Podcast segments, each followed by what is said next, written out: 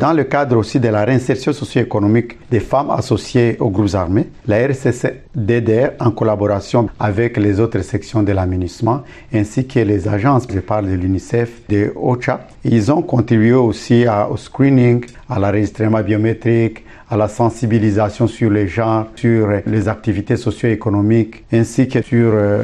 la protection de l'enfance, où euh, exactement nous avons enregistré 202 euh, femmes associées aux groupes armés. Nous avons appuyé dans le cadre de la logistique, de l'appui financier ainsi que de l'appui technique. Donc l'activité qui a commencé au, mois de juin, juste au 30 juin seulement, nous avons pu appuyer à enregistrer les 202 femmes associées aux groupes armés. L'appui aussi a consisté à la provision de kits de sécurité de 124 000 francs CFA chacune et à l'octroi de la carte de démobilisation.